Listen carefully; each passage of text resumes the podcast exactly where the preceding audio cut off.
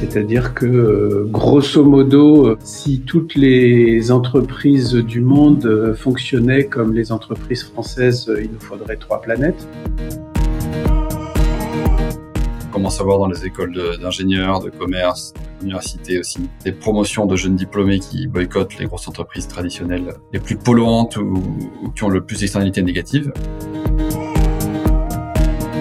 Les entreprises euh, ont un énorme rôle à jouer parce que c'est là où il y a la création de valeur, de création de valeur au singulier, euh, c'est-à-dire euh, l'argent, à incarnation de valeur au pluriel. Ben, enfin, en fait, il y a, qu'un S à la fin, mais c'est la même chose, c'est que la valeur qu'on crée, comment est-ce qu'on va la transformer? Avec l'accélération du réchauffement climatique et ses effets visibles dans nos vies, avec la crise sanitaire aussi liée à la Covid, quelque chose a profondément changé dans nos sociétés. Nous nous penchons avec intérêt sur les questions environnementales, nous nous demandons individuellement ou collectivement ce que nous pouvons faire à notre niveau, nous sommes également davantage à l'écoute de notre santé, de notre équilibre, de notre bonheur. Nous questionnons notre rapport à nous-mêmes, notre rapport aux autres, nous questionnons notre rapport au travail enfin, et par voie de conséquence, le rapport de notre entreprise avec le monde dans lequel elle s'inscrit. Quel est le rôle de notre entreprise dans le monde? Quels sont ses impacts sur la société, sur l'environnement? Finalement, contribue-t-elle à rendre le monde meilleur Ce sont autant de questions que l'on se pose chacun à notre niveau. Dans cet épisode, nous allons à la rencontre d'Alan Fustek. Fondateur de Goodwill Management et président de l'agence Lucie, il est expert de la RSE et entrepreneur. Nous échangeons avec Jean Moreau, cofondateur et CEO de l'entreprise Phoenix, une start-up qui lutte contre le gaspillage alimentaire. Enfin, nous nous entretenons avec Rémi, qui a fait évoluer son parcours professionnel. Après 15 ans de carrière dans l'industrie de la grande consommation et celle du luxe, il a fait un shift vers celle du diagnostic médical dans une entreprise où il a trouvé le sens dont il avait besoin. Le fil conducteur de nos échanges Comment les entreprises peuvent contribuer à changer le monde. Vous écoutez mieux, le podcast qui interroge le monde du travail.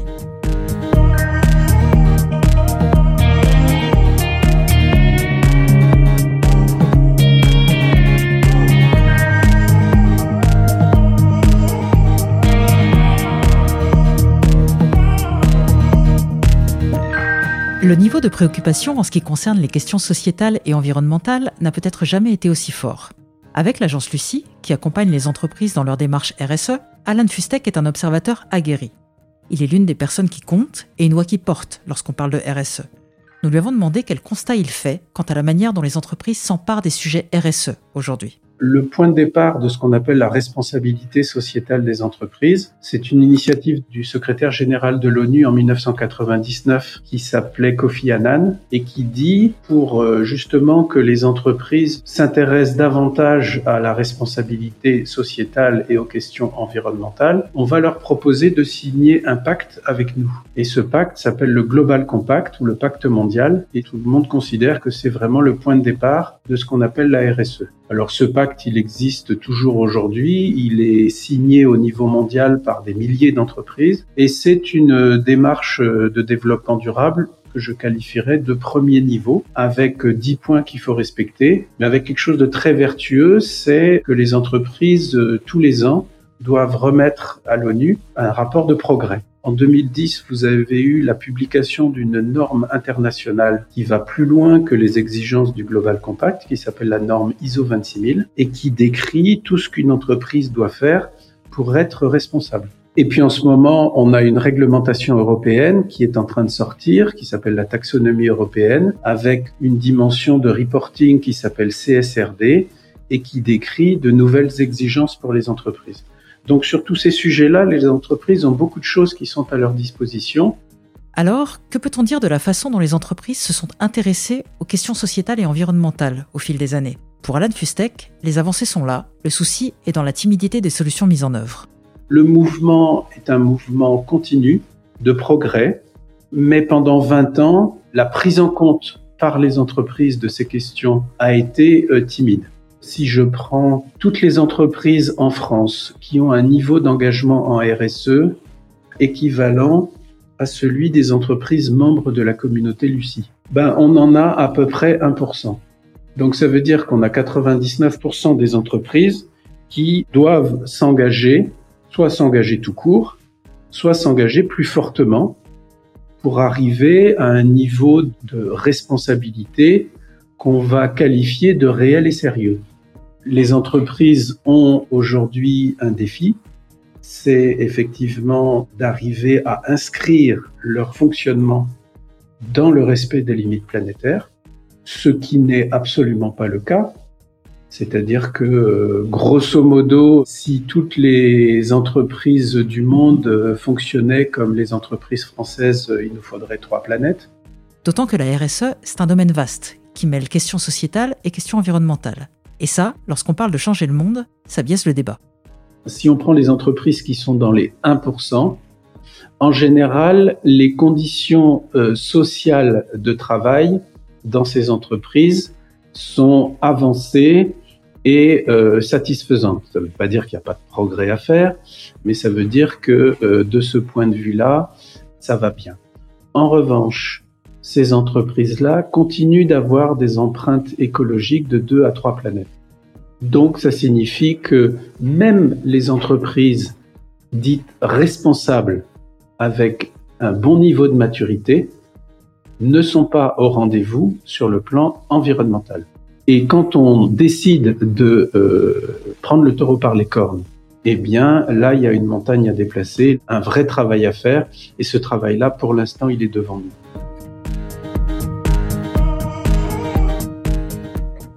Parmi les entreprises dites responsables évoquées par Alan Fustek, certaines font figure d'exemple en matière d'impact sur la société et sur l'environnement.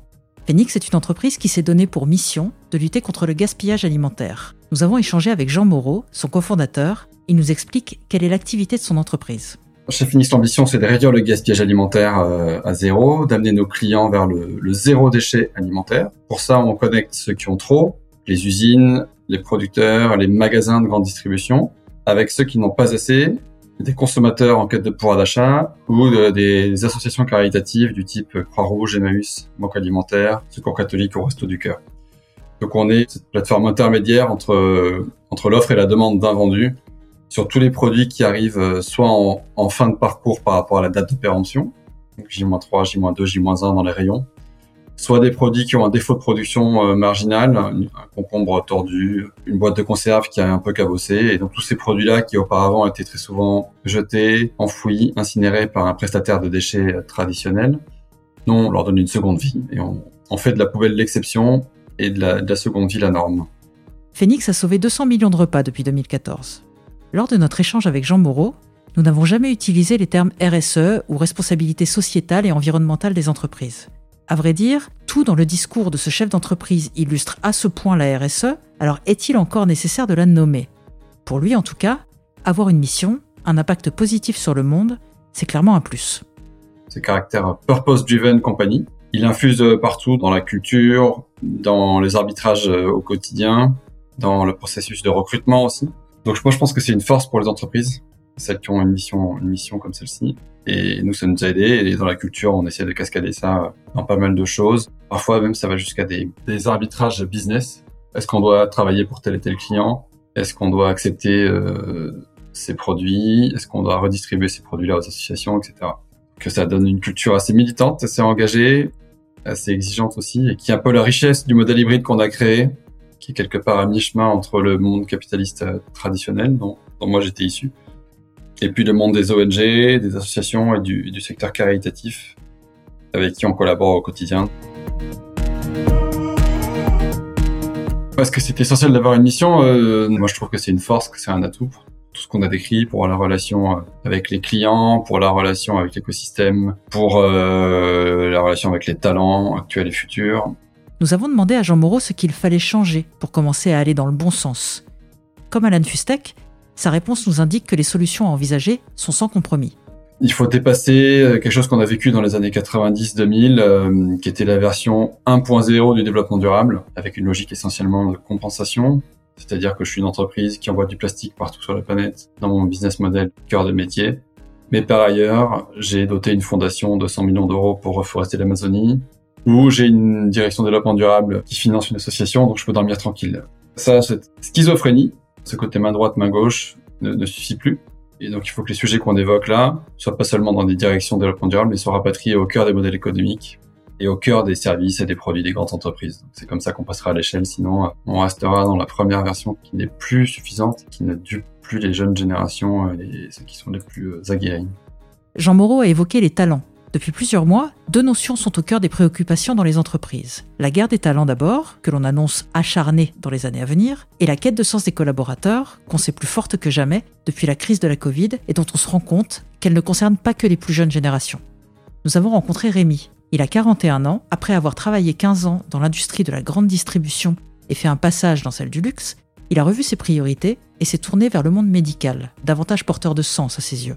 J'ai toujours occupé des postes de supply chain, c'est-à-dire prévision de vente, prise de commande, approvisionnement des entrepôts, distribution vers les clients. Et j'ai passé presque dix ans dans la grande conso sur différents postes où j'étais porté par euh, l'énergie euh, qui était mise pour toujours aller plus loin, optimiser, vendre plus, quelque chose qui m'a porté et sur lequel je crache pas parce que c'était une très très bonne école. En revanche, au bout d'une dizaine d'années, on va dire, euh, est venue la question de pourquoi, en deux mots, mettre autant d'énergie au quotidien en regardant que certes, parle de produits qui sont utiles, mais euh, s'arracher les cheveux ou avoir des cheveux blancs euh, pour euh, une promotion de shampoing à 50% qui n'est pas arrivée dans un magasin de grande distribution, se faire parfois même insulter par les clients parce que tel ou tel paquet de couches n'a pas été livré dans les bonnes règles.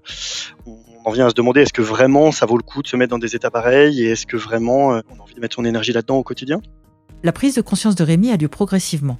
C'est au terme d'une expérience professionnelle dans un autre secteur qu'il a le déclic un passage par le luxe, à la fois porté parce qu'on fait des très beaux produits, qu'on est fier de, l'excellence de l'artisanat qu'on met, euh, donc euh, tout, ça porte, et en même temps on voit l'envers du décor de finalement un modèle qui n'est pas différent des autres. Je pense aussi avec l'évolution de la vie personnelle, les enfants arrivant euh, dans un monde où de plus en plus on, rend visible les, les, limites du modèle industriel, de l'économie de marché, et dans un monde où on voit que ce qu'on commence à laisser à nos enfants, c'est plutôt euh, des déchets, de la pollution, euh, du réchauffement climatique et finalement euh, des priorités de vie qui sont pas toujours très celles qui rendent heureux, on va dire. Bah, je me suis mis à me poser des questions et à essayer de trouver, de trouver peut-être deux choses un secteur où j'aurais plus l'impression au quotidien d'aller vraiment contribuer soit à la planète, soit à la société et plus particulièrement aux humains. Et puis me rendre plus expert sur le métier même que j'occupais pour l'approcher sous un angle qui ne serait pas que fonctionnel, euh, vitesse de camion, prévision de vente, mais qui serait aussi euh, regardé d'un point de vue euh, de l'impact sur, l'environnement notamment. Et donc j'ai cherché à me rajouter une expertise dans ce domaine aussi. Mettre son énergie et sa passion dans le travail, bien sûr, le faire pour une entreprise et avec une manière d'aborder son métier qui ont un impact positif sur le monde, voilà qui lui irait bien mieux. J'ai pu reprendre mes études pendant deux ans et passer un master en développement durable qui m'a appris à regarder en fait euh, les activités euh, et mon métier sous un angle, sous un, sous un prisme environnemental et social. Et puis j'ai eu la chance en parallèle de ces études de trouver une, une entreprise dont euh, on m'a vendu les mérites et qui n'a pas démérité par la suite, qui fabrique euh, des, diagnostics euh, qu'on trouve quand on va faire des, tests en laboratoire médical. C'est cette entreprise qui fournit les machines. Et puis les réactifs, c'est cette entreprise, entre autres, euh, avec ses concurrents, qui a fabriqué tous les, tous les tests Covid. Donc ça avait particulièrement de sens au moment où je suis rentré dans l'entreprise en 2020. J'ai aussi choisi une entreprise qui qui portait des valeurs humaines très fortes au-delà de sa mission de santé publique via son secteur d'activité, était aussi une entreprise qui réinvestit énormément dans le social, avec euh, une fondation au nom de l'entreprise qui soutient à la fois des projets d'éducation pour les enfants, des projets euh, d'accueil euh, de, réfugiés, de femmes seules ou de mères célibataires. Avant de proposer un poste à Rémi ou de lui parler plus précisément de la fonction qu'il va occuper, on lui parle des valeurs sociales et de l'implication de l'entreprise dans diverses formes de mécénat, artistiques et surtout sociaux c'est ça qui finalement m'a mis la puce à l'oreille en fait. Euh, et comme la promesse qui en était faite euh, dans l'image que je recevais de l'entreprise me semblait vraiment euh, la vraie et non pas du, greenwashing ou du bluewashing. C'est définitivement ce qui a décidé à ce que, avec mon épouse et mes enfants, on décide de changer de vie, de changer de ville, de perdre en salaire. J'ai perdu 30% de salaire et je le regrette pas une seule seconde parce que ce que j'y ai gagné en, en fierté de là où je travaille et de avec qui je travaille et pourquoi je le fais, ça n'a aucun prix. J'étais très probablement surpayé dans le monde du luxe. Donc finalement, quand on se repose les questions de ce qui est vraiment important, la valeur du, salaire n'est pas forcément la première. L'histoire de Rémi, elle est symptomatique de ce qui est en train de se jouer dans le monde du travail. Loin d'être un cas isolé, Rémi nous raconte un pan important de l'évolution attendue des entreprises si elles veulent non seulement avoir un impact positif sur la planète, mais aussi contribuer à attirer et fidéliser des collaborateurs. Jean Moreau, le cofondateur de Phoenix, le voit au sein de sa structure. Il en mesure les bénéfices. Moi, ce que je constate depuis 2014, c'est que il y a une évolution des candidats et candidates qui viennent frapper à la porte de Phoenix. Depuis toujours, on avait des candidats et des candidates assez militantes, assez engagées euh, dans l'écologie, dans la solidarité, dans l'environnement. Plutôt des jeunes en sortie d'école, premier job, qui sont des gens euh, qui sont conscientisés sur l'environnement. Et puis, entre 2014 et 2022, on a vu arriver des gens qui étaient plutôt euh, plus seniors, 35, 40 ans, 45 ans, qui avaient après un, premier bloc de carrière, après avoir parfois eu des enfants, ont une forme de prise de conscience et qui se disent, eh ben voilà, moi j'ai fait 10, 15 ans chez en conseil en stratégie ou euh, dans l'industrie agroalimentaire ou dans l'audit, peu importe, et j'ai envie de, de faire ce switch et de consacrer une partie de ma vie, une partie de ma carrière à contribuer à une cause sociale ou environnementale. Ils viennent avec des méthodes, des outils et, euh, de l'expérience, et donc euh, tout le monde est gagnant.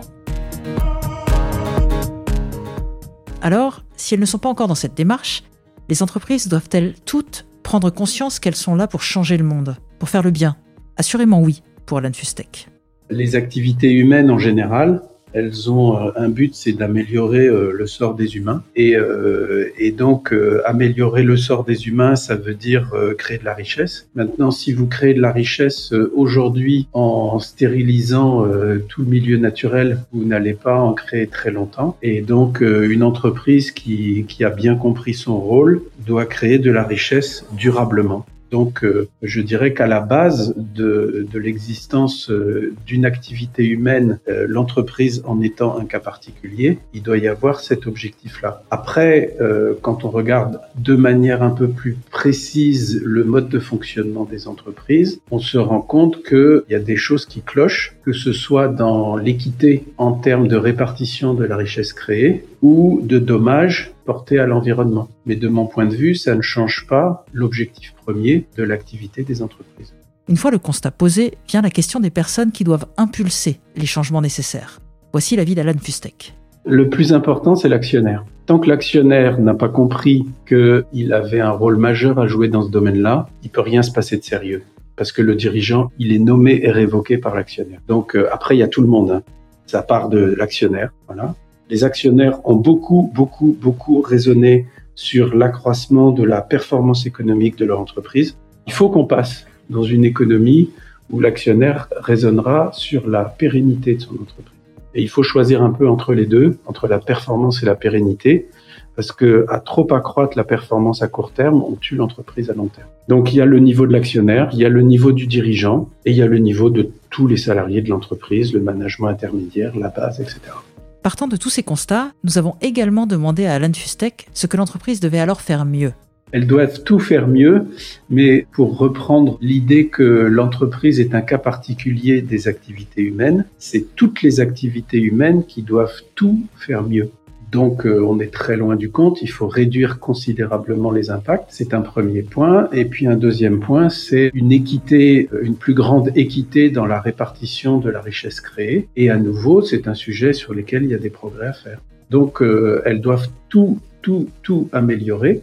Le constat est donc posé, la mise en œuvre ne pourra pas attendre, reste à savoir alors quelle sera la clé pour y arriver.